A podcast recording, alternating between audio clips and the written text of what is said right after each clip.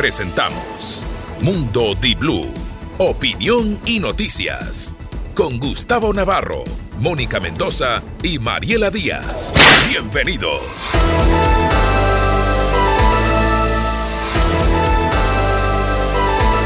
Muy buenos días, damas y caballeros. 2 de octubre, en este inicio de semana que tiene, por supuesto, al décimo mes del año, ya completito para poderlo disfrutar con fiestas guayaquileñas. Saque el árbol, Gustavo. Bueno, más allá de eso, hoy se celebra también el Día Internacional, mejor dicho, se conmemora el aniversario del nacimiento de Mahatma Gandhi, Día Internacional del Di No a la Violencia. Y en el Ecuador se celebra el Día de la Quinoa.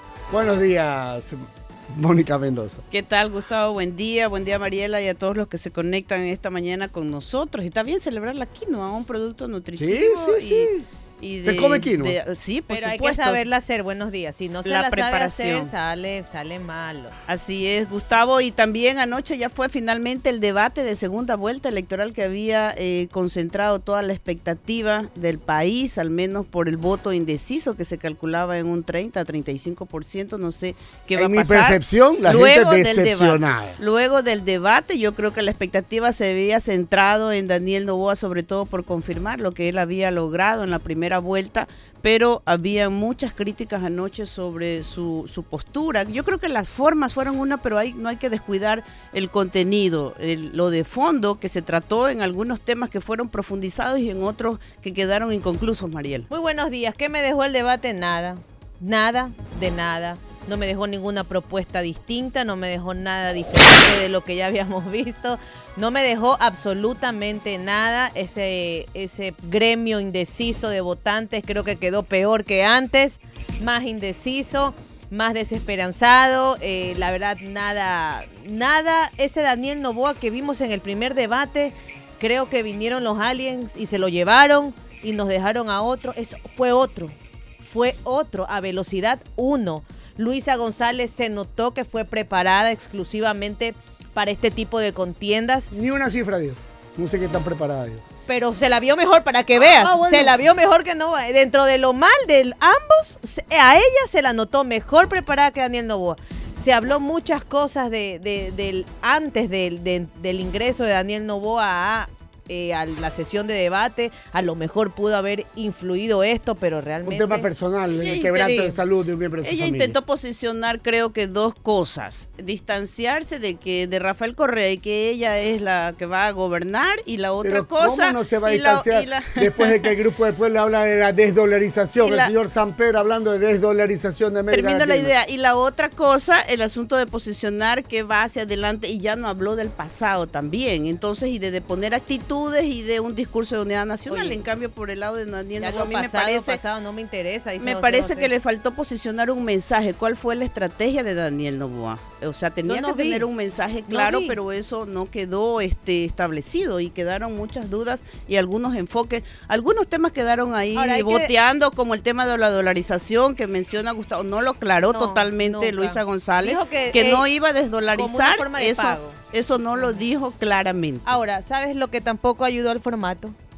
un formato que no ayuda. Eso no es debate, eso es levantarse. Señorita Mendoza, exponga. Ciencias naturales es la ciencia que estudia el arte de los seres. Eso no, es debate. No es, Ese formato, no es debate porque es un cuestionario. No sirve, Gustavo ni Mónica. Eso no sirve. Eso cójanlo y bótenlo en la basura. Planeemos un debate sincero como el de Argentina. Eso es debate. O el que tuvimos, a ver, Recuerde que nosotros hemos tenido debates históricos, ha habido siete debates presidenciales en nuestro regreso a la democracia. El diario Universo hace muy buen contraste de dos de los más sonados y recordados. Quizás muchos jóvenes tendrán que observarlo hoy y los invito a que lo hagan y traten de ver los videos que están en YouTube.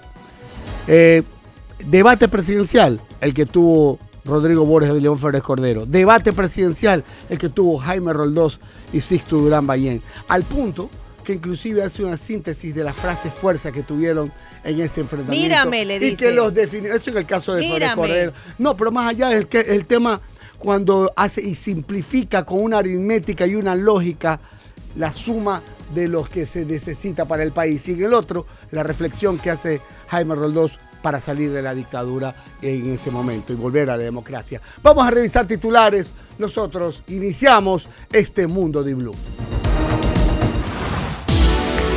Titulares. 6 de la mañana con 35 minutos, 6 con 35 en Mundo de Blue. El portal Washington Examiner indicó que el presidente Guillermo Lazo se reunió con funcionarios y congresistas norteamericanos acerca de la firma de los acuerdos para que militares de Estados Unidos lleguen al país. Y la Corte Constitucional sigue deliberando si el CPCCS incumplió o no su dictamen. Desde la semana pasada, la Corte Constitucional delibera antes de resolver si se contravino su dictamen interpretativo de mayo del 2019. El viernes, la Corte Constitucional emitió un comunicado en el que informa que los magistrados se encuentran deliberando. 6 con 36, 6 con 36. La ex integrante del Consejo de la Judicatura, Maribel Barreno, podrá defenderse en libertad en el juicio que se le sigue por presunto delito de tráfico de influencias. En el caso denominado Vocales, un tribunal le concedió habeas corpus. Y el Consejo Nacional Electoral dilata tratamiento de acciones legales contra directivos del IES por retraso en la elección de vocales. La ley reformatoria de la Ley de Seguridad Social vigente desde, desde noviembre del 2022 modificó la integración del cuerpo colegiado. Angustia e incertidumbre en los familiares de la joven que envió el audio desde una discoteca afectada en un terrible incendio en Murcia, España. Pero la Cancillería de Ecuador indicó que hasta la tarde del domingo 1 de octubre no había registro de algún ecuatoriano afectado o fallecido por el fatal incendio. Miguel Játiva y Cristian León sacaron los más altos puntajes en la prueba escrita dentro del concurso del Contralor General del Estado. Alejandra Vivanco y Juan Falconi Puig, quienes fueron los mejores puntuados en la fase de méritos, obtuvieron 32 y 30 puntos sobre 50 respectivamente. Trompetas, tambores, clarinetes e instrumentos musicales en la apertura del desfile cívico estudiantil que inició las fiestas de Guayaquil. Ya mismo le canto, va a ver. Más de mil policías y militares realizan operativos de seguridad en Durán. El presidente de la República, Guillermo Lazo, llegó al cantón guayacense para respaldar al personal. En 2023 han sido asesinados 16 policías en todo el país. 6 con 38 de la mañana. Y ayer el Consejo Nacional Electoral desarrolló el simulacro nacional de segunda vuelta de las elecciones anticipadas 2023 de cara a los comicios del próximo 15 de octubre. Su objetivo, poner a prueba todos los aspectos técnicos y operativos del proceso electoral. González y Novoa se enfrentaron en un debate en el que faltó el cómo ejecutar sus propuestas. Los ejes social, político y de seguridad generaron polémica entre los candidatos Luisa González y Daniel Novoa en el debate presidencial. La primera flota de ambulancias adquiridas por el Ministerio de Salud arribó a Manta. El Ministerio de Salud indicó que el 90% de las ambulancias serán entregadas en este 2023. Le quedan 60 días. Juez suspende temporalmente los fotorradares y sus multas. La nulidad de las multas por fotorradares ocurre tras una acción de protección presentada por la FENACOTIP, que fue acogida.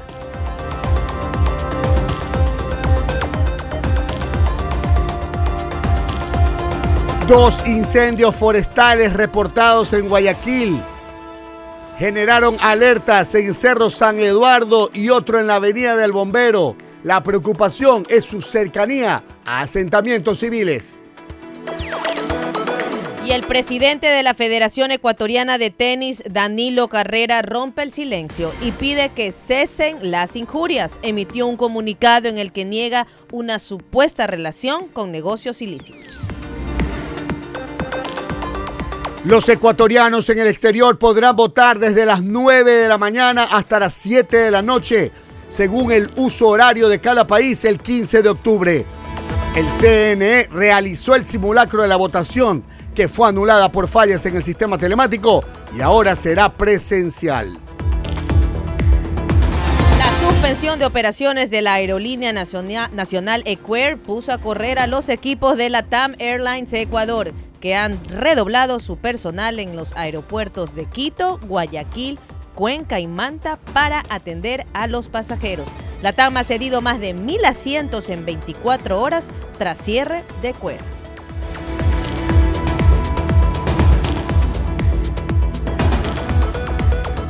El grupo de Puebla al que asiste el correísmo plantea desdolarización a nivel mundial.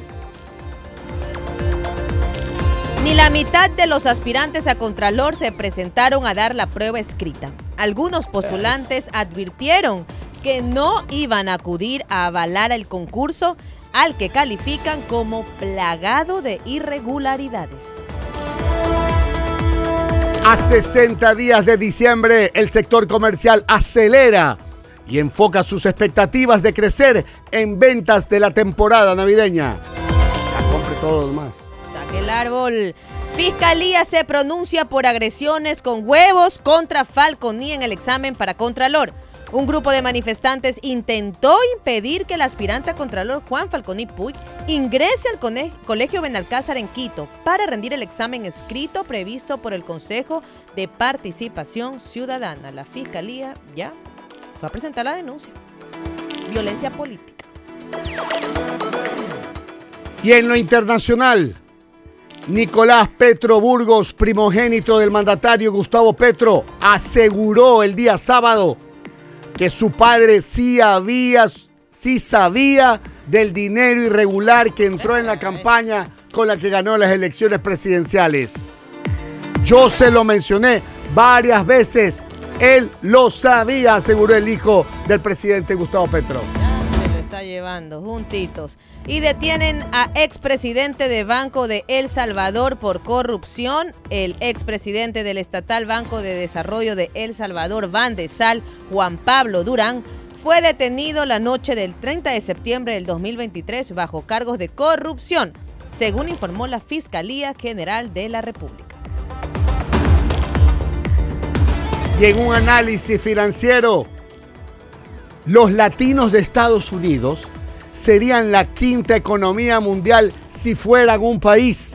Según el reciente informe, el Producto Interno Bruto de los latinos en Norteamérica suma 3.2 billones de dólares, superando a naciones como Francia, Reino Unido y hasta la India. Y billete los latinos. Lo que nos falta es voluntad y un político o una fuerza que nos lidere, no que se nos lleven en banda. La defensa de Lenín Moreno solicitó una asistencia penal internacional a España. El expresidente de la República debía venir a Ecuador entre el 1 y 10 de octubre del 2023 para presentarse ante un juez. Su defensa anuncia que se evalúa esta posibilidad por un tema médico. Los ministros de Asuntos Exteriores de la Unión Europea se reúnen en Kiev es la primera vez que el encuentro se celebra fuera de las fronteras comunitarias. Un contundente mensaje de apoyo a Ucrania y a su proceso de integración al bloque. La vicepresidenta electa de Guatemala llama a defender la democracia y a manifestaciones pacíficas. La política electa del movimiento Semilla denunció que se está consumando un golpe a las elecciones y toda la voluntad del pueblo. Y hace pocos minutos inició, inició el juicio contra Donald Trump por fraude civil. Compareció ante el juzgado y ya inició su audiencia. El exmandatario es acusado de haber inflado durante años el valor de sus activos inmobiliarios. Ay, ay, ay. Bueno, señores, vamos al desarrollo de la información. Bienvenidos a Mundo de Blue. Tenemos invitado el día de hoy también mi queridísima Mónica Mendoza. Así es, tendremos hoy a Alejandro Zavala, consultor político, para analizar qué fue lo que pasó anoche en el debate nacional, el debate presidencial. Ni sé qué pasó ayer. Solo sé que nada sé. Qué belleza. Lo he escuchado antes, creo eso. ¿Te crees? Eso es mío.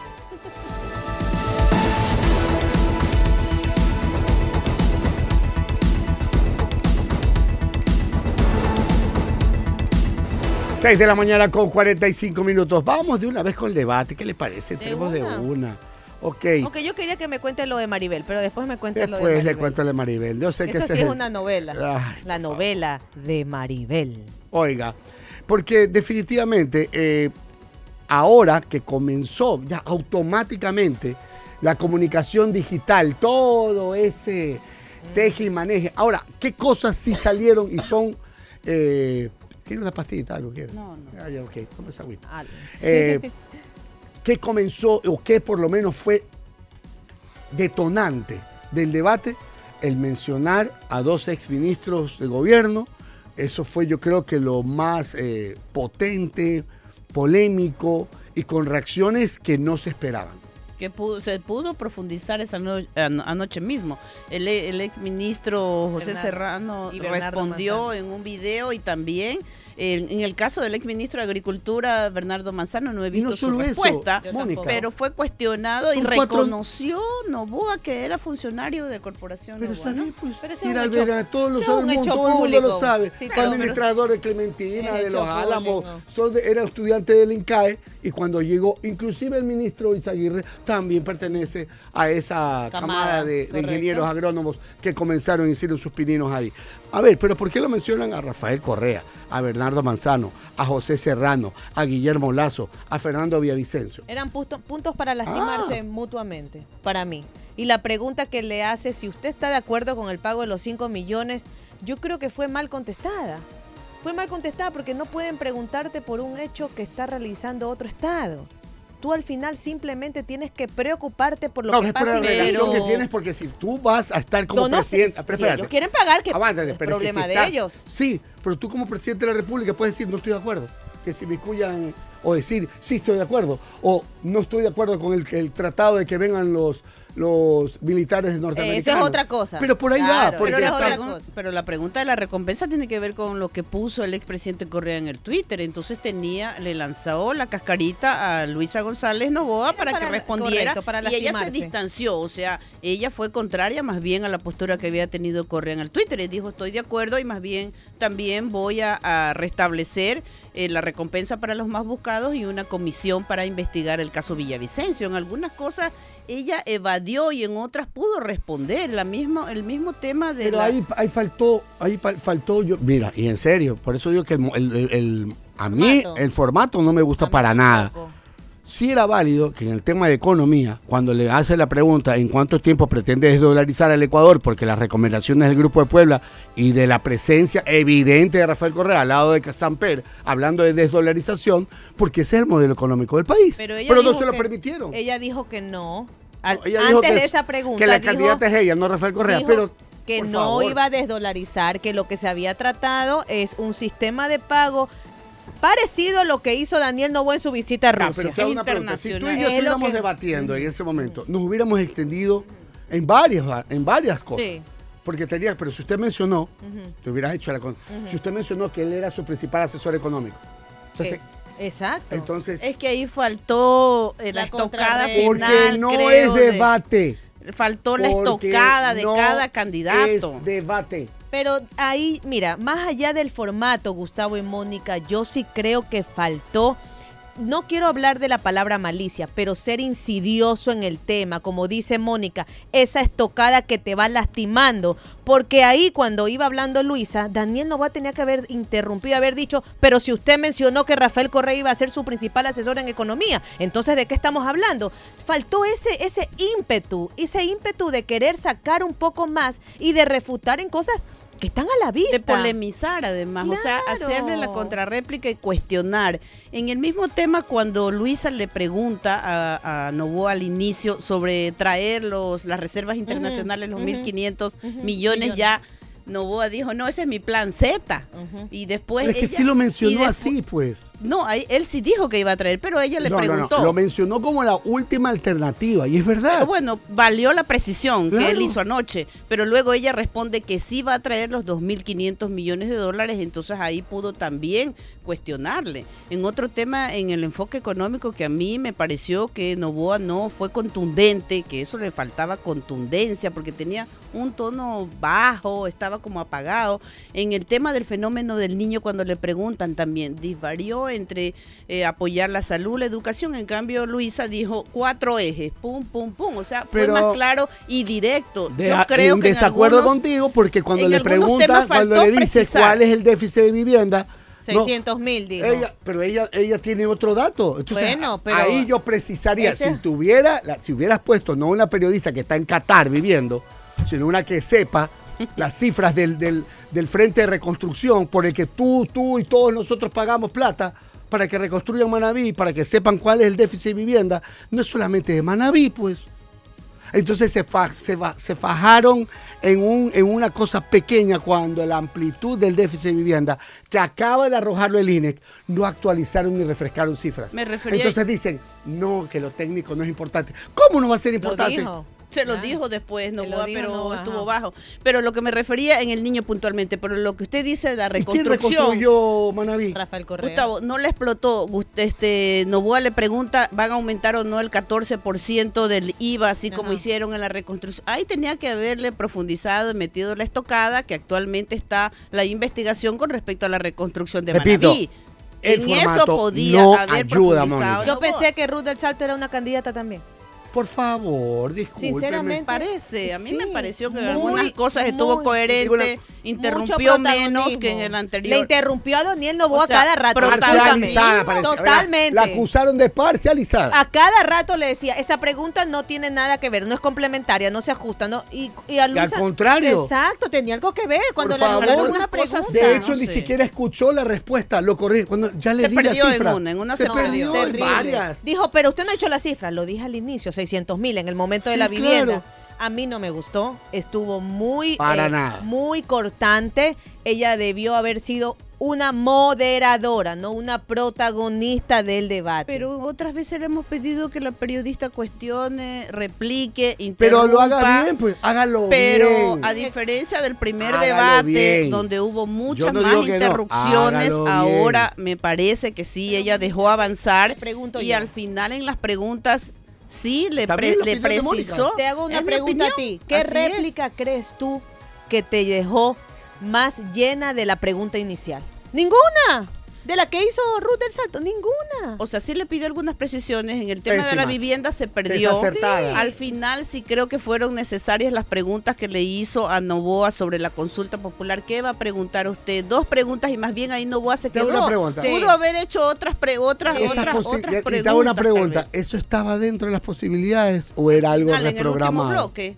En el último bloque estaba previsto que ella preguntara. La consulta popular, lo de las preguntas de consulta popular, estaba dentro. Yo no sé si ella improvisó, me hasta pareció. Donde sé, eso no estaba. Me pareció, me a mí me pareció esa pregunta es que no quiero usar la palabra parcializada porque me parece que es un término duro. Es que a mí pero eso es lo que le están diciendo pero todo el mundo. me pareció incorrecto. ¿Por qué no se la hizo también a, él? A mí me parece que esa debió ser la oportunidad de Novoa que explique al país el tema de la consulta. Yo creo que sí. Entonces él pudo desarrollar esa pregunta y la verdad. ¿Cómo la respondió? Con un jurado. A mí no me importa en este momento el tema de jurado para juzgar delitos de ¿De qué tipo de delitos habló? De, este, corrupción organizado. crimen, A mí lo que me interesa son cosas más a la, a la yugular que está pasando en la nación para darle más poder a las Fuerzas Armadas. Se acabó de aprobar este alguna ley a favor del uso eh, progresivo de la fuerza y de las Fuerzas Armadas y la policía.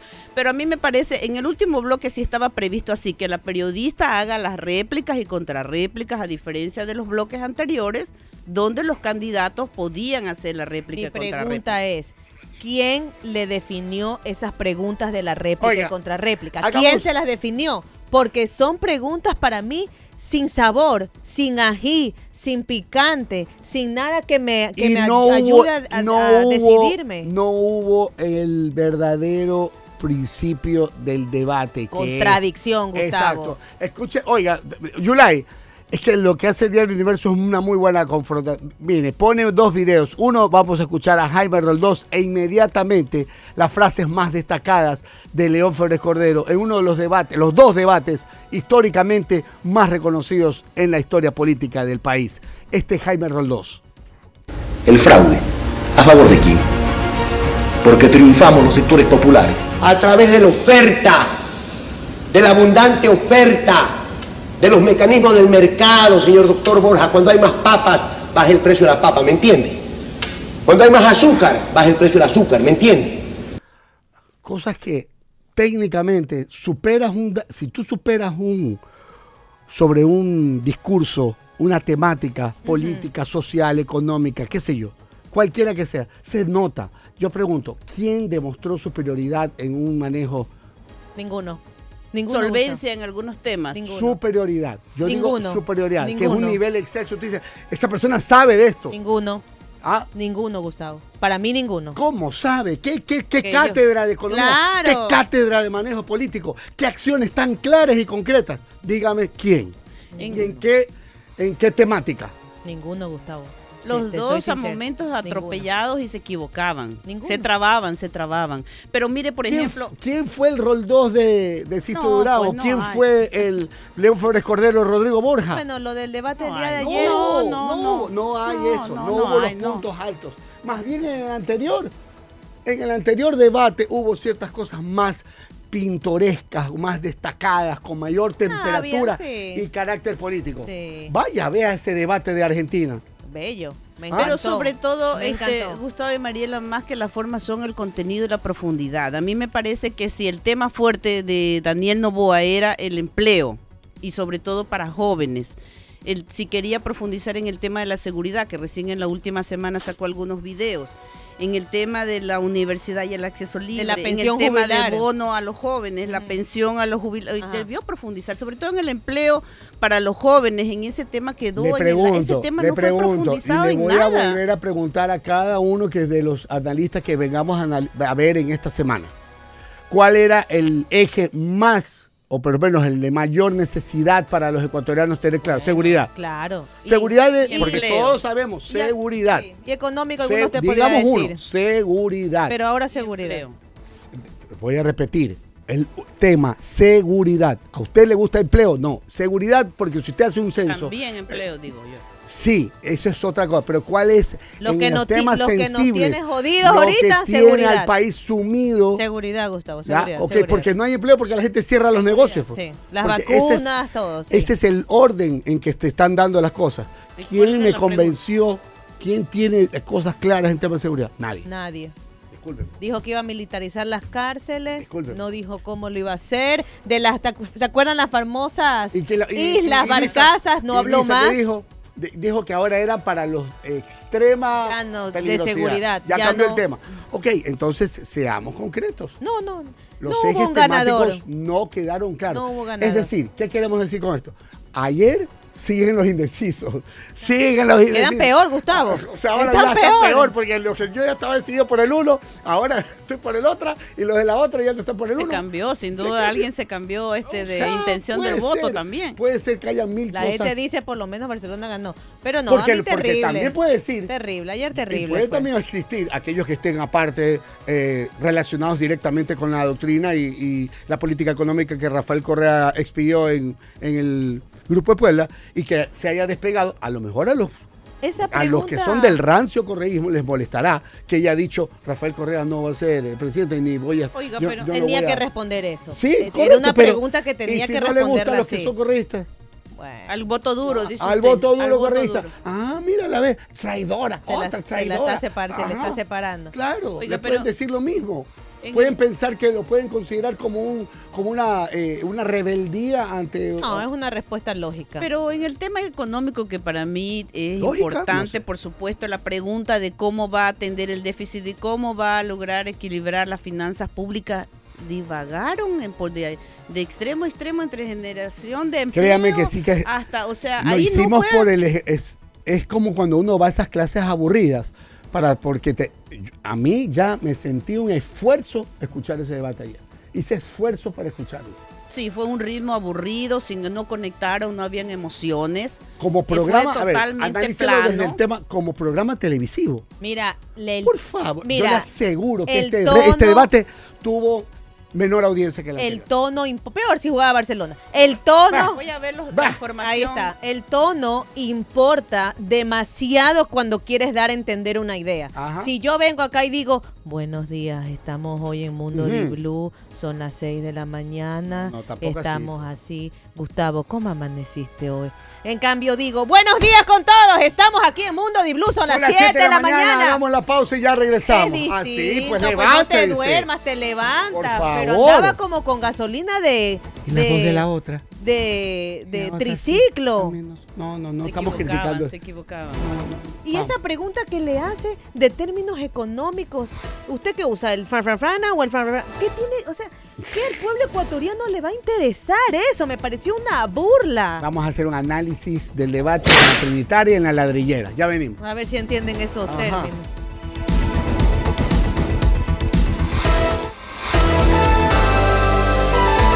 Mundo Di Blue opinión y noticias. Se escucha en Loja 101.3.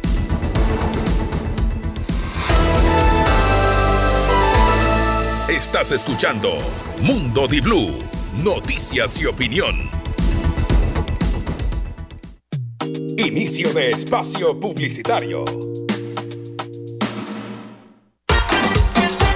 Me gusta empezar mi día con gran potencia, rodando fuerte con alegría, sintiendo el viento, llegando a tiempo, voy con mi fuso por el camino. Con el poder que tiene su fuso, porque tiene un señor camión. Camiones fuso, camiones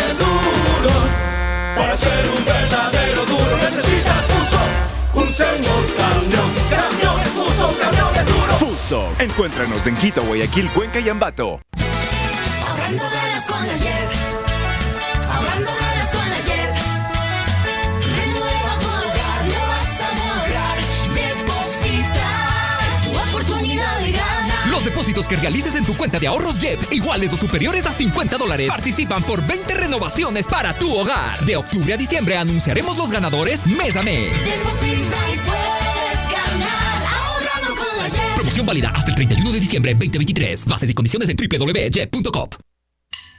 ¿Están listos para desafiar los límites? Nosotros también. Y 220B siempre está ahí, recargándonos de la mejor energía para alcanzar el siguiente nivel. Si tu día es una larga lista de cosas por hacer, si tus sueños son cada vez más grandes, recárgate con la refrescante energía de 220B y sigue 220B, otro nivel.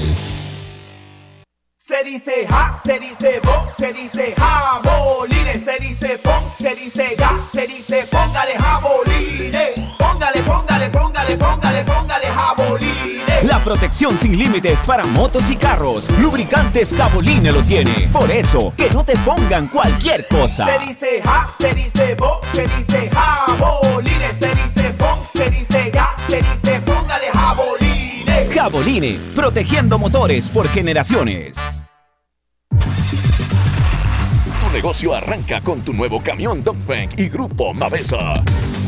Visita nuestras sucursales y conoce todo lo que te ofrece Dongfeng. Camiones para carga liviana, mediana y pesada están listos para el reto que tú le pongas. Camiones full equipo, seguros, potentes y con los accesorios más solicitados están ya a tu alcance.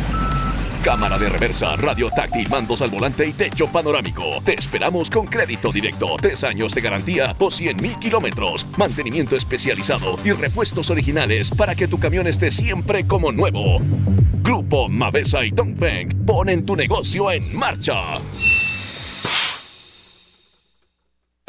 Fin de espacio publicitario.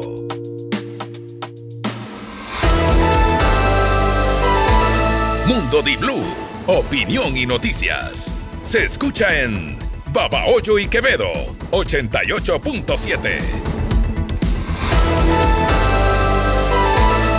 Estás escuchando Mundo Di Blue, noticias y opinión. Mundo Di Blue presenta Contrarreloj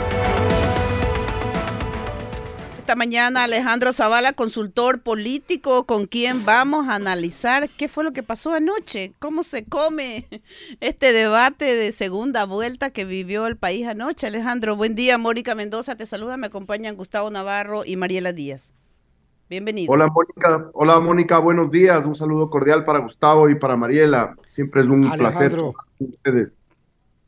Alejandro, buenos días, ¿cómo estás?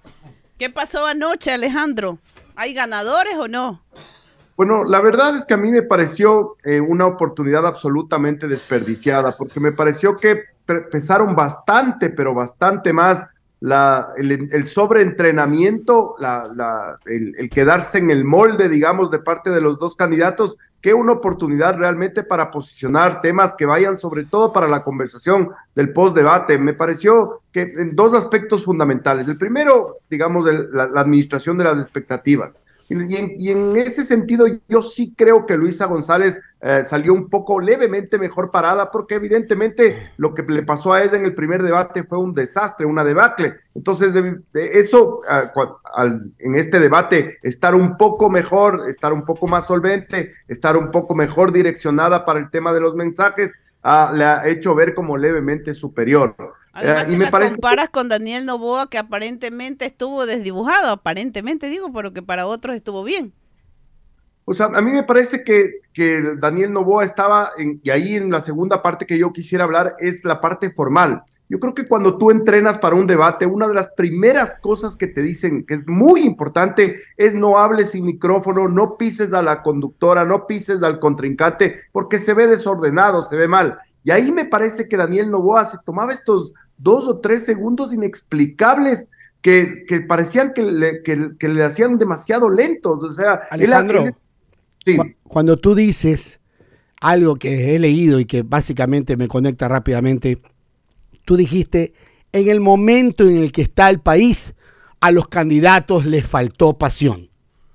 Pero claro que sí, Gustavo. Cuando tú me- hablas, y la otra, cuando tú hablas del plan para el país, lo hablas con pasión. Y creo que eso también nos faltó. Cuando tú hablas de darle esperanza a tu electorado, Tienes que meterle emoción, emoción. pero ¿quién le metió pas- pasión ahí ayer?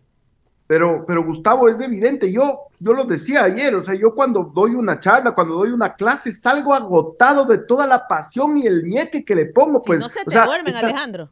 eh, Jamás, porque, o sea, yo hago todos los, to- to- doy toda la, la- la pasión, le meto toda la garra absolutamente para que, oye, si tú no estás enamorado de lo que piensas, de tu plan de trabajo, el país está en una situación en donde requiere un liderazgo, pero absolutamente eh, férreo, que, que, me diga, a, las cosas van a ir así, yo tengo la fórmula para sacar a la gente, o sea, estamos en un nivel de desesperación que si tú en un debate donde te está viendo todo el Ecuador, no le pones toda la pasión del mundo, te no estás enamorado de tus planes y tus proyectos, pasa lo que pasó ayer, termina siendo un debate plano, aburrido, soporífero, olvi- absolutamente olvidable. Yo creo que incluso la Tú dijiste que no mueve medio voto. El debate no movió votos ayer. Sube, va a subir el nulo.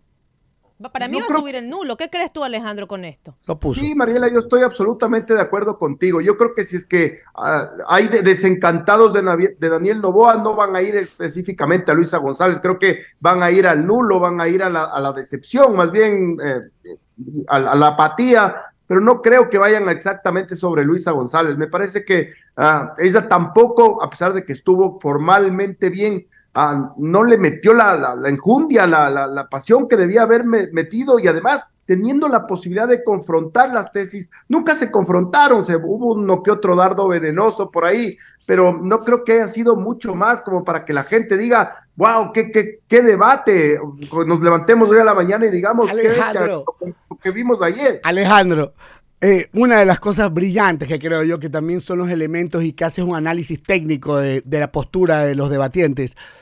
Tú pones en un tuit anoche, cualquiera que ha usado lentes en su vida sabes que no puedes andarte poniendo y sacando a cada rato, pues, te desenfoca. Por gusto le han hecho más memes, dicen ayer, precisamente por ello. Era un elemento, ¿para qué sirvieron esos lentes? Bueno, e- evidentemente lo que el, el simbolismo detrás de los lentes es ponerte un poco más intelectual. Y el rato que tú te sacas los lentes y miras a la cámara es como ah, me estoy dando el tiempo de sacarme los lentes para hablarte de frente, pueblo ecuatoriano. pero cu- cuando está demasiado repetido ese uso, ya suena un poco eh, eh, falso, suena un poco impostado, y eso en lugar de ser un, bien o hacerte mejor, lo que te hace es eso, lo que pasó, terminó haciendo, terminaron haciendo decenas y centenas de memes, no quiero decir con quién le compararon, pero ah, fue muchísimo lo que se desarrolló en, esa conversación digital, más de lo que le sirvió de estarse poniendo y sacando los lentes para parecer un poco más intelectual y más preparada de lo que, de lo que estaba. Alejandro, ¿cuáles son los mensajes principales de ambos candidatos? Tanto Daniel Novoa como Luisa González quisieron posicionar o no unos mensajes que le quedan al elector común. Justamente eso es lo peor del debate. O sea, yo, sinceramente, todos los que nos levantamos hoy día, ah, si tú, tú dices, ¿qué, ¿qué pasó? ¿Cuál fue la idea, fuerza? ¿Qué es lo que me quedó ayer del debate? Va a ser muy complejo, porque sí, es verdad que fueron los temas diversos y que profundizaron un poco más sobre sus planes, pero así como los mensajes mu- muy claros, la- la- la- las ideas, fuerza que tú tienes que repetir. Tú, tú- cuando te preparas un debate tienes que tener dos o tres, o a veces solo una idea, fuerza, que sea un leitmotiv, cosa que eso quede en la, la, la comunicación política, y perdón que cite a Goebbels, pero es verdad, es muchísimo de repetición, pues porque lo- la, la- la propaganda entra a la cabeza a través de la repetición, y me parece que en eso perdieron un montón, o sea, el rato que tú te preparas, pones esa idea fuerza como para que la gente al día siguiente se levante y tenga una, un recuerdo de ti. Yo no sé cuál, cuál será, yo creo que más bien eh, las partes negativas están aflorando muchísimo más. En el caso de Daniel, como yo decía, esta, esta aparente lentitud, porque no solo que se tomaba estos dos o tres segundos inexplicables, sino que cuando arrancaba era otra vez otros dos segundos.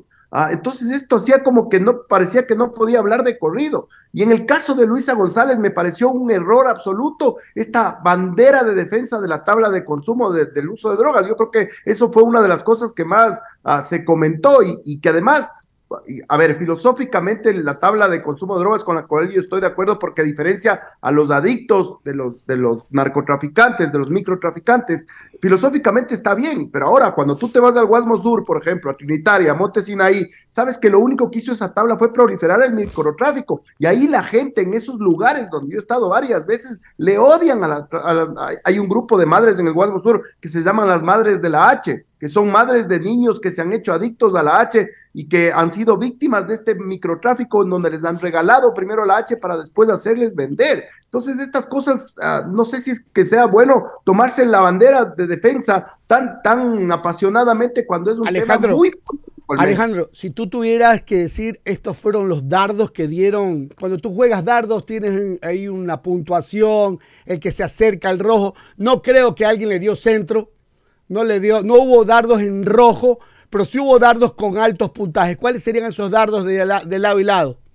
Yo creo que del lado de, del lado de Daniel Novoa, indiscutiblemente el tema del, el tema del, de la tabla de consumo de drogas. Segundo, el tema de la reconstrucción por, por el fenómeno del, del niño le hizo como parecer que cuando pasó la reconstrucción de Manaví dio la idea de que hubo mucha corrupción en ese sentido y, y algunas referencias hacia el gobierno. A mí me parece un error de Daniel Novoa haberle subido a una persona como José Serrano al debate porque vas a tener una persona que te va a atacar todo el tiempo. Todos sabemos que Serrano no es una persona fácil y te va a tomar ah, muy fuerte. Y del otro lado, me parece que el principal ah, dardo que, pegó eh, Luisa González fue el tema de Bernardo Manzano. Sin duda, ayer el Universo y Ecuavisa ya estaban sacando reportajes sobre quién es Bernardo Manzano. Hay que recordar que fue eh, eh, funcionario de Corporación Novoa hasta hace poco y ahora está prófugo de la justicia. Entonces es una cosa que también va, a traer algún nivel de cola siempre y cuando lo mediático se quede en ese sentido, los medios investiguen, los medios profundicen,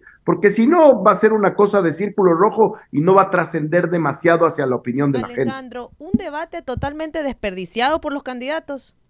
absolutamente despreciado, como yo digo, o sea, lo- es el debate, primero, como yo digo, esta idea, fuerza, esta idea ah, que, que- que te haga levantar al día siguiente y diga, mira lo que le dijo Novoa, mira lo que le dijo González, mira cómo le, cómo le, le goleó en ese sentido. O mira cómo domina, este- cómo domina este tema, qué bien, cómo sabe de esto. Ahora, la falta de la falta de contradicción, ¿no crees que fue impuesta por el mo- por el por el cómo se llevó el, formato. el formato del O por la debate, moderadora. correcto? A ver, yo, yo creo que la, la moderadora es una mujer de, de- de- de de probada reputación, pero siempre yo estoy seguro, y esto sí me, me, ha tocado sufrirlo en primera persona, perdón que sea autorreferencial, no me gusta, pero el correísmo en las redes sociales te quema la cabeza, o sea, te quema la cabeza, te, son muy agresivos, muy, y eso sí me, me pareció que hizo que Ruth, para sonar totalmente imparcial y que no le pase lo que le pasó a Gisela Bayona, que le masacraron en, en las redes sociales, un poquito sí parecía a que era demas, demasiado estricta con Daniel Novoa y muchísimo más contemplativa que Luisa González. Pero, fue, pero es que lo fue, es evidente.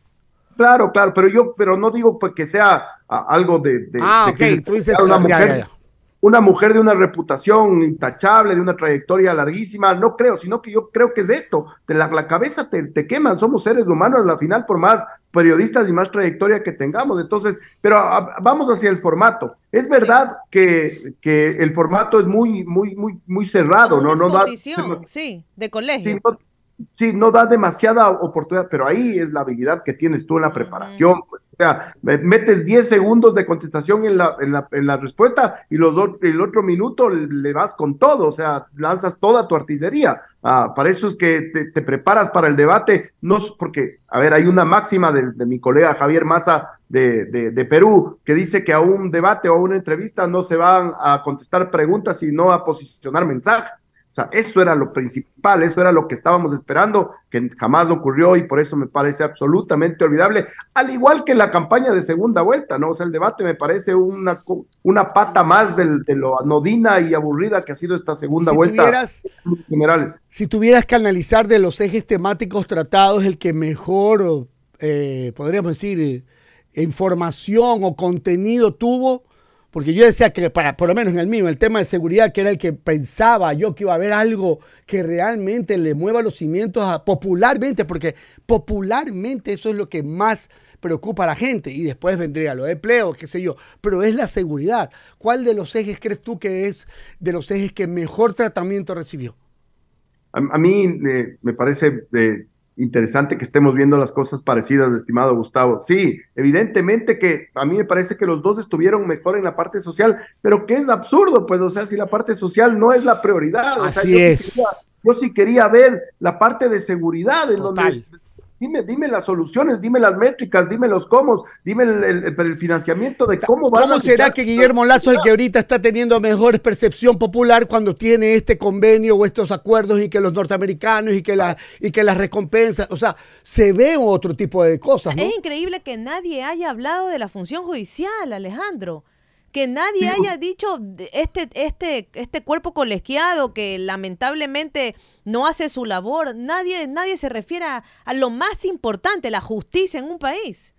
Es increíble que tú el momento que hagas un mini diagnóstico, porque tienes que partir de un mini diagnóstico para dar tus soluciones a los problemas, o sea, la justicia es evidentemente Imagínate. una de las cosas, cómo liberan a los delincuentes de una manera salvaje, a los, a los sicarios, a los vacunadores, salen el mismo día. Miren lo que pasó en Oña, provincia de la Suay. Uh -huh. El pueblo tuvo que levantarse uh -huh. ante el juez para que revoque el, el, el, la, la, la, el pedido de la liberación de, de, los, de los vacunadores. O sea, solo con presión popular, eso en un sistema de justicia es una absoluta vergüenza que tengamos que hacer uh, una pueblada para por manos propias porque la justicia en claro. los jueces no funciona. Alejandro pero en el tema en el tema de la de la seguridad eh, los candidatos coincidían en algunos temas pero no concretaban el cómo lo iban a hacer ni en el financiamiento. Y me parece que en lo económico también yo decía que Novoa, que la bandera había sido el empleo al joven y todo eso, no profundizó en ese tema, no, no hubo claridad absoluta.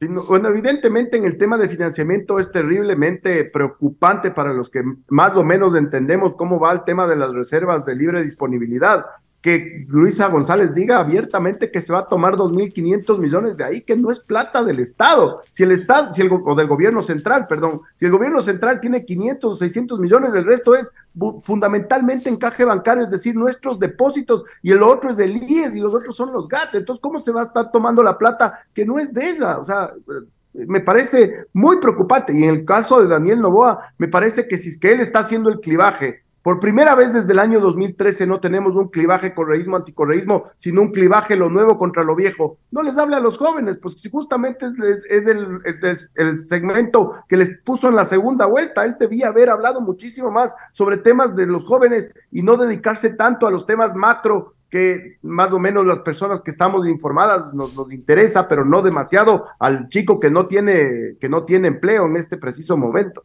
Alejandro, para concluir, ¿qué puede pasar en estos 15 días que vienen? A diferencia de la primera vuelta, el debate fue una semana antes de la elección, ahora quedan 14 días por delante. Bueno, yo creo que el correísmo va a tratar de mantener lo mayor cantidad de tiempo posible vivo el debate, ah, va a tratar de, meter las colillas, evidentemente Serrano va a ser un actor, los operadores que, políticos que tiene el correísmo en redes van a tratar de machacar para que viva lo más posible este debate por la leve superioridad, bastante leve superioridad de, de Luisa en el debate, y en cambio la, la, el reto de, de, la gente de Daniel Novoa es que Daniel Novoa en espacios controlados es muy eficaz, entonces como no pudo hablar bien de corrido ayer, tuvo estas lagunas, yo creería que es muy importante que graben, eh, para eso su equipo de redes es muy bueno, cosas en donde se le ve a Daniel Novoa contundente y no con la lentitud y la, y la falta de, de, de pasión que, que, que, tuvo ayer uh, y que no, no contribuyó a que se luzca en el debate. Listo, Alejandro, muchas gracias. Alejandro Zavala nos ha acompañado en Mundo de Blue esta mañana. Un gusto saludarles, siempre es un placer. Un abrazo, Alejandro, gracias. Bien, Alejandro, buenos días.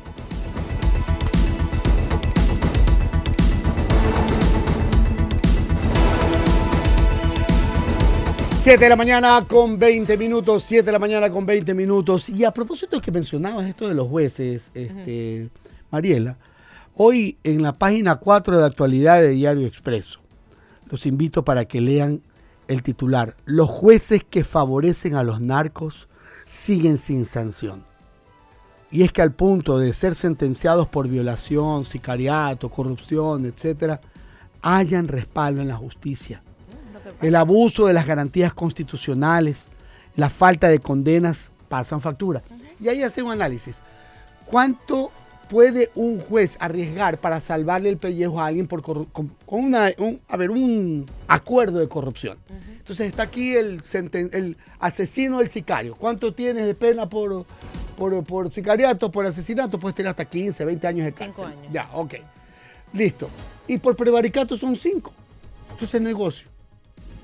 Pero es que eso no, no es lo que se supone. Pero, pero, es, que, pero es que yo no te lo estoy diciendo, mira, jueces. es que esa es la reflexión que hace el diario cuando dice, miren ustedes, se negocian penas de 25 años y máximo un juez por prevaricato le dan 5 y regresa como el juez Poma, que aquí lo mencionan. Con una acción de protección. Sí.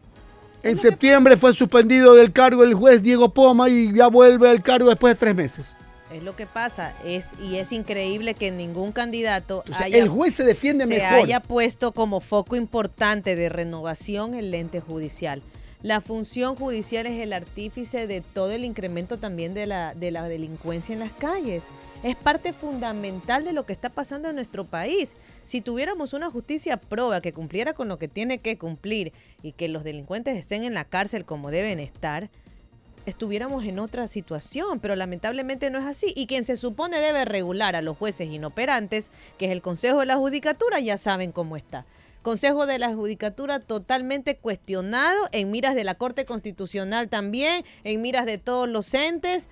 Entonces. Simplemente pongan la lista que les pone, que, que, menciona Diario Expreso. Es impresionante. Dan los nombres de los jueces y es debió, prácticamente. Debió ser un eje temático también.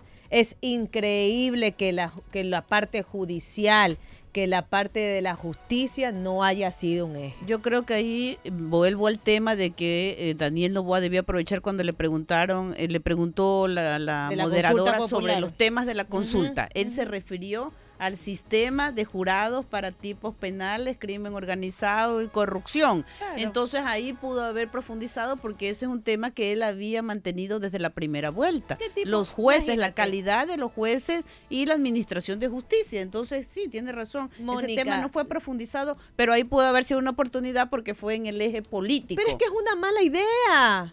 Es una No, mala digo, idea. Si es que esa es su propuesta. La mala idea. Yo no estoy diciendo si es mala es o una buena. mala propuesta. Si aquí nos, nos da terror, cerramos negocios porque los vacunadores pueden hacer algo. ¿Ustedes creen que nos vamos a exponer como jurado al frente de, de gente con crimen organizado y político? ¿Ustedes creen eso? Que el ciudadano va a loco. querer. Por favor, pues ¿dónde creen que estamos? En. Suiza. Él habla de otros sistemas. eh, De este, jurado, pues Mónica, donde tú puedes ser jurado, sí pero sabes. Pueden ¿no? ser, este, pero pueden ser, este, ¿Qué? rostros. Eso no este, existe, No eso existe no, eso. no. El jurado es que tiene que estar presente Ese sin rostro no existe. mientras se Jurado sin rostro Pero también habían propuesto el tema de los jueces sin rostros. Eso no puede ser porque afecta a normas constitucionales. Y en el caso, mire, ahí de, de Luisa González, cuando le preguntaron del Consejo de Participación Ciudadana, que está totalmente cuestionado, como ya sabemos, ella dijo que iba a respetar la Constitución, que en la consulta popular había ganado el no de que se limiten Mire. las facultades del Consejo de Participación Esa era una Ciudadana. pregunta que Esa debía haber contestado Daniel Novoa, que se elimine ese organismo. Que tenía ¿Para claro. qué sirve? Díganme ustedes, ¿para qué sirve ese organismo? Nada. Si no es para estar ahí sentado y- y- haciendo, y, analice pasando otra cosa. vergüenza. Como un tribunal como el contencioso electoral ratificó una serie de observaciones que se le hizo a esas elecciones. Imagínate. O sea, Nada más. Imagínate. Discúlpeme, porque Esa en- era una pregunta, en- Mónica, en- clave. Pero si vas a si vas a tomarte tres segundos antes de contestar y primero le sonríes a la cámara, Esos son ¿Qué los idea temas, llega? los, los- los- Ninguna. los momentos desaprovechados y los temas que podía haber Por eso es que la gente se quiere ir y está aplicando a la lotería de visas 2025. Dígame cómo. Ecuador está incluido pero me en la voy lista. sola yo, yo me voy sola. no Bueno, Ecuador está incluido. Acuérdense que inmigración en pareja es mejor. No. Ecuador está incluido. Te lo dejo en tu casa si la- quieres cuidarlo.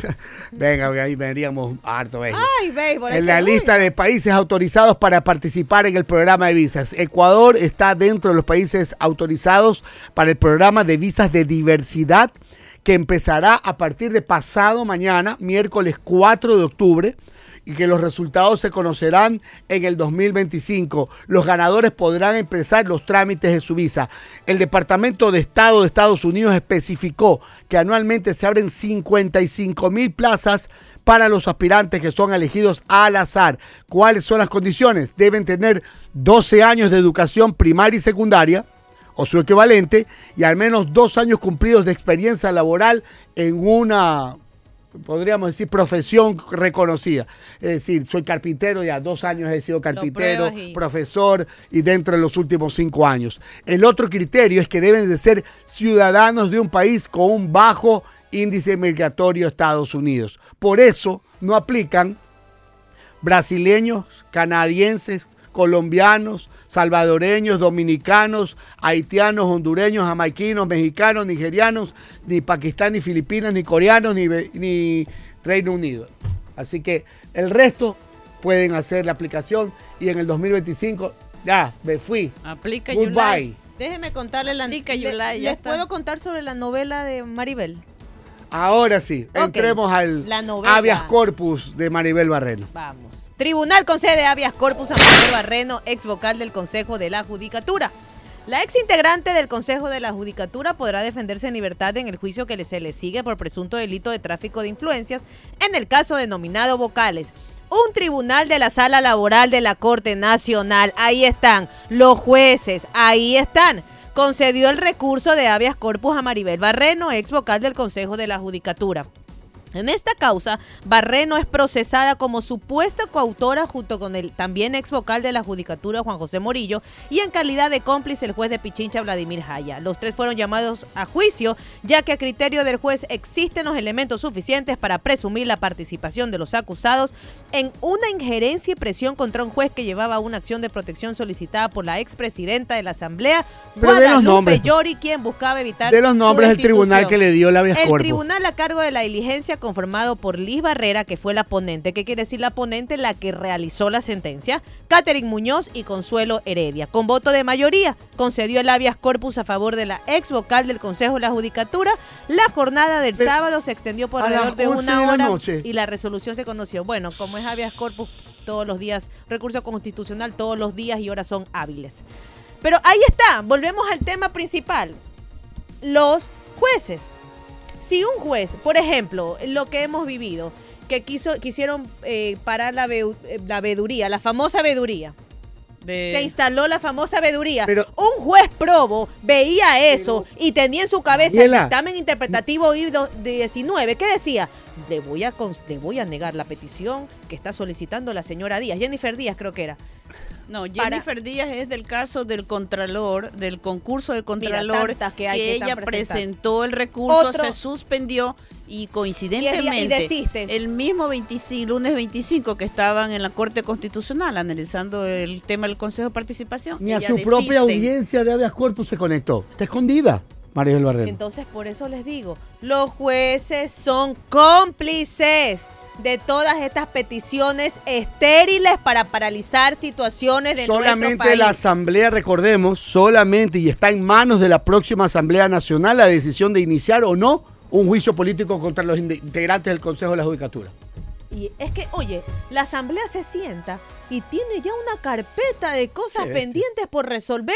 Toda esta inestabilidad política año y medio. e institucional que se ha creado a partir de la muerte cruzada ha sido una cosa de locos, una situación que no existe un debido proceso, que no existe una seguridad jurídica, donde todas las instituciones se están dando entre todos. Y en- imagínense que un concurso de contralor llegue un aspirante y le caigan a huevazos, le dan huevos en la cabeza, se los revienta. ¿Ustedes creen que estamos en una situación normal como país? todo, que no le abran la puerta. ¿Ustedes pueden creer O sea, eso? nadie les abrió la puerta. O sea, ¿en dónde llegaron tarde, pregunto, llegaron tarde. No.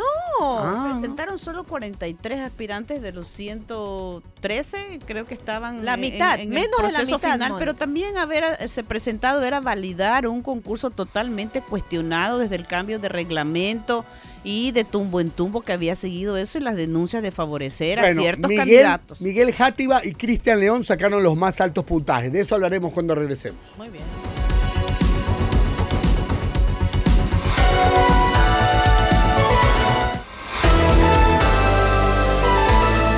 Mundo Di Blue, opinión y noticias. Se escucha en Guayas 88.9.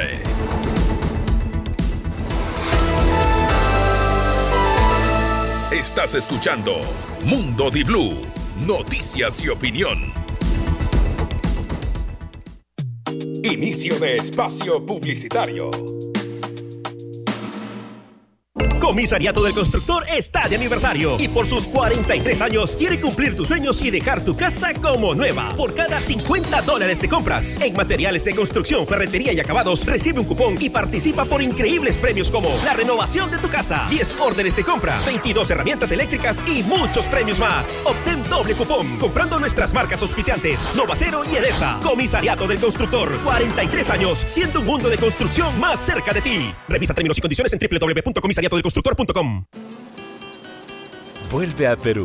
Hay mucha cultura por conocer. Recorre la Ruta Moche. Visita la ciudadela de Chan Chan y la Huaca del Sol y de la Luna en la Libertad. Déjate maravillar por los tesoros del Señor de Zipán y las pirámides de Tucumé en Lambayeque. No esperes más y vuelve a Perú.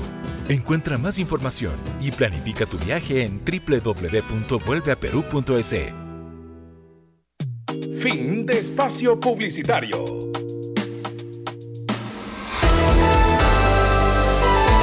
Mundo Di Blue, opinión y noticias. Se escucha en Loja 101.3.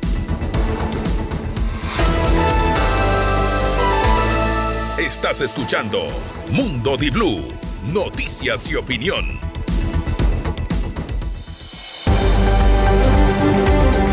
En Mundo Di Blue, internacionales.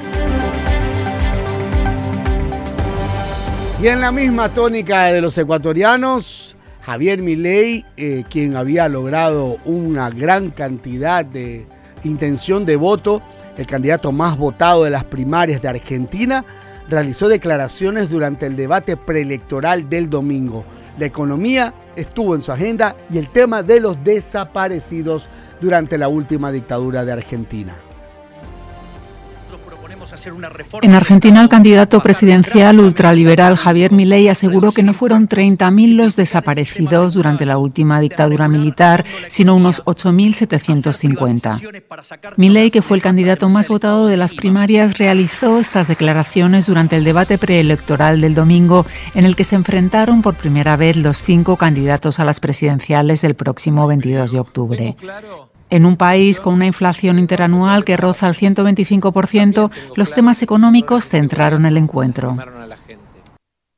25%, 125% de inflación. Ese debate, ese debate Se fue dieron, debate. se dieron duro. Se dieron duro. eh, la verdad, Javier Milei, que ha sido uno de los ganadores de este debate, donde la gente eh, lo ha seguido a través de sus redes sociales. Con pasión y contundencia. Y todos, ¿ah? Todos, Porque todos. si algo es apasionado ese tipo para hablar. Los cuatro candidatos presidenciales, todos tuvieron una pasión y una energía en transmitir, cada uno equivocado y cada uno con sus aciertos, los puntos. Sí. Le cuento lo que va a pasar en Venezuela. Tendrá elecciones primarias opositoras el próximo 22 de octubre. Se trata de unos comicios claves en la ruta de la oposición para enfrentar al presidente Nicolás Maduro, quien acumula 10 años en el poder en los comicios presidenciales. El precandidato presidencial del movimiento Concertación Ciudadana, César Pérez Vivas, dijo en marzo pasado que estas elecciones serán diferentes, porque la oposición buscará un candidato unitario que le dispute el poder a Maduro en las urnas, en lugar de repetir la estrategia pasada en la que se le dejaba la cancha libre al presidente. Las próximas elecciones presidenciales están previstas para el 2024 según la constitución del país, pero aún no hay fecha establecida para acudir a las urnas. Las organizaciones internacionales han expresado preocupación por la falta de transparencia en el proceso electoral. Y hablando de procesos, pero en este caso judicial, Trump comparece hoy ante el juzgado y comienza su juicio por fraude civil. En Estados Unidos comienza hoy el juicio por fraude civil contra el expresidente Donald Trump, al que según dijo el domingo tiene previsto comparecer. El exmandatario está acusado de haber inflado durante años el valor de sus activos inmobiliarios. Aunque no puede ser condenado a prisión por esta acusación, este juicio será un anticipo de una serie de casos legales que podrían perturbar la campaña del favorito de los republicanos en la elección presidencial de 2024. No puede ir a la cárcel, ¿viste eso? Qué. Pero igual, recién está empezando ese proceso. David Mesa, abogado de Moreno, de Lenín Moreno, sí, solicitó una asistencia penal internacional al gobierno de España para que certifique si Moreno y su esposa Rocío González tienen algún tipo de propiedades o no en cualquiera de las ciudades del Reino de España. Pero hasta ahora el gobierno de España no nos contesta. Ese documento que lo gestiona directamente la Fiscalía hasta ahora no llega. Y hasta que el documento no llegue, no puede darse la audiencia preparatoria de juicio. Caso contrario, se estaría vulnerando el derecho a la defensa. Y eso se tiene que respetar, señaló Mesa. Según dijo, el pedido a España no fue solicitado a última hora como una jugada para dilatar el proceso. El pedido a España se hizo entre el día 45 y día 60 de iniciada la instrucción fiscal que duró 120 días. David Mesa cree que la información podría demorar para llegar a Ecuador entre dos a tres meses e insistió que la audiencia preparatoria de juicio no se puede realizar mientras no exista la documentación con los elementos tanto de cargo y de descargo para desvirtuar las aseveraciones, lo cual parte del principio de objetividad de la Fiscalía. En medio del mismo proceso, como parte de las medidas cautelares, Moreno tiene pendiente de cumplir un fallo del 5 de junio del 2023 dictado por Maur- Mauricio Espinosa, juez de la Corte Nacional, para que viaje a Ecuador una vez cada cuatro meses para firmar su asistencia ante un juez de la sala penal. Este plazo que le dio el magistrado vence en octubre. Entre el 1 y 10 de este mes, Moreno tendría que venir a Ecuador. Sin embargo, Mesa señaló que evalúan por un tema médico si el expresidente podría o no venir al país a cumplir la orden del juez. 6 de la mañana, 38 minutos. El Ayuntamiento de Murcia, España, ha decretado tres días de luto ante el incendio en una conocida zona de ocio. Al menos 13 personas murieron en un incendio desatado en una discoteca de la ciudad de Murcia, en el sur de España, la madrugada de este domingo. Otras cuatro personas resultaron intoxicadas por la inhalación de humo. El presidente del gobierno de España, Pedro Sánchez, ha trasladado el pésame a los familiares. Las autoridades creen que el número de muertos podría aumentar mientras los equipos de rescate siguen buscando supervivientes. Desde el gobierno regional se han referido al incendio como una catástrofe y han anunciado que se hará todo lo que esté en su mano para atender a las víctimas y esclarecer las causas del suceso. Imagínese, y todavía que le, le sí, la, la no está confirmado por Cancillería, es lo que acabamos de analizar. La Cancillería ecuatoriana no, no lo ha ratificado como una de las posibilidades. Están Pero desaparecidas ella y el novio, ¿no? Así Lo es. que entiendo. Terrible. Y la vicepresidenta electa de Guatemala llama a defender la democracia y a las manifestaciones pacíficas. La vicepresidenta electa de Guatemala, Karin Herrera, ha hecho una llamada al pueblo a defender el proceso electoral, después de que el Ministerio Público se haya llevado a la fuerza las actas electorales de la primera vuelta. Lo ha hecho en una rueda de prensa frente al Tribunal Supremo Electoral que se encuentra de luto, con banderas a media asta y lazos negros, acompañada por algunos diputados electos de Movimiento Semilla y un grupo de ciudadanos. Motivamos al pueblo de Guatemala a ejercer su derecho de protesta y manifestación pacífica en defensa de la democracia, ha dicho Herrera en la rueda de prensa recogida por el periódico Prensa Libre. Ha explicado que las acciones de allanamiento del Ministerio Público contra el tribunal no pueden pasar inadvertidas y ha añadido que les pedimos no guardar silencio, es momento de actuar, de alzar la voz y dar un paso al frente. El Ministerio Público informó mediante un comunicado que sus acciones están enmarcadas en la ley. Pero para la funcionaria electa las intenciones del ente investigador no son únicamente profundizar en una investigación. Se está consumando un golpe a las elecciones y toda la voluntad del pueblo expresada en ellas ha denunciado. Actualmente la Corte Suprema de Justicia mantiene ocho acciones legales en torno a las elecciones pendientes de resolución que representa una batalla jurídica. La sustracción de las actas según la vicepresidenta electa, tiene malas intenciones de fondo. No dudamos que el objetivo de estos funcionarios sediciosos es la anulación de los resultados electorales y la destrucción del régimen democrático. Qué relajo. Pero miren, lo de Colombia y Gustavo Petro se pone realmente álgido y difícil. Nicolás Petro confesó que su padre, el presidente Gustavo Petro, conocía la financiación irregular de su campaña en 2021 y 2022. Todo fue revelado con videos y textos. El acceso a la confesión que habría realizado el exdiputado ya fue publicado el mes, esto durante el mes de agosto pasado, en su, después de su captura en Barranquilla. De acuerdo a eso, yo, Nicolás Petro, se lo mencioné varias veces a mi papá. Él lo sabía.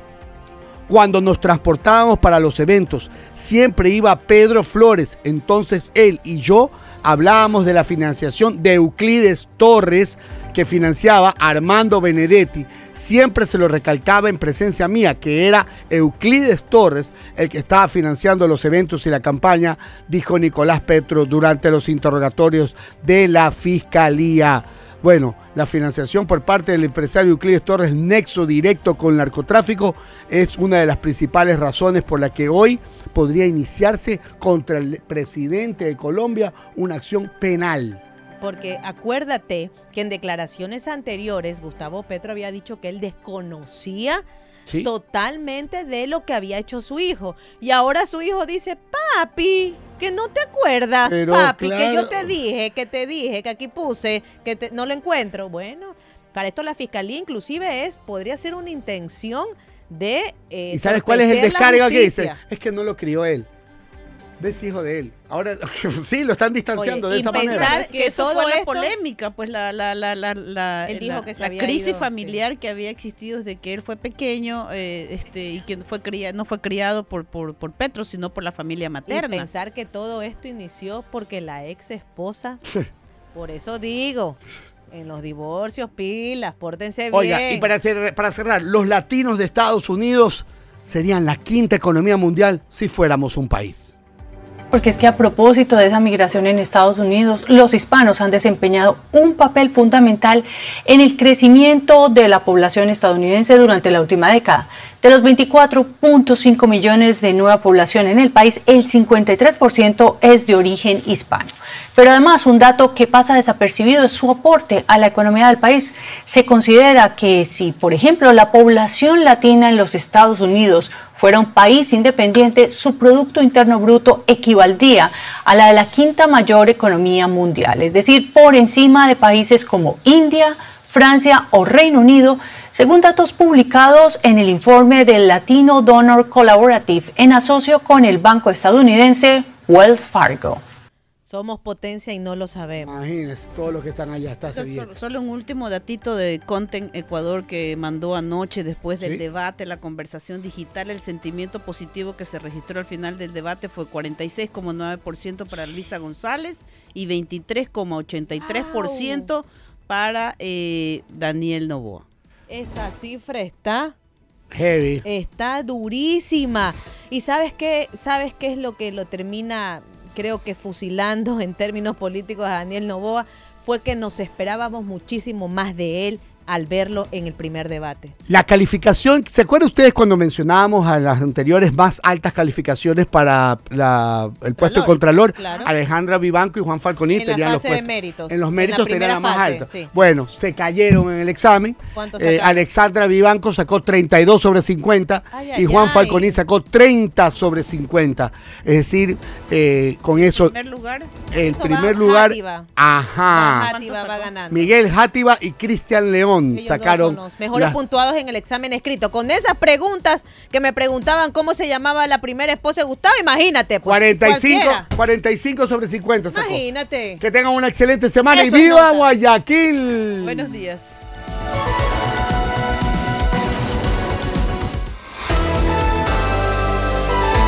Blue 88.9 presentó Mundo Di Blue. Opinión y noticias. Con Gustavo Navarro, Mónica Mendoza y Mariela Díaz. Hasta la próxima.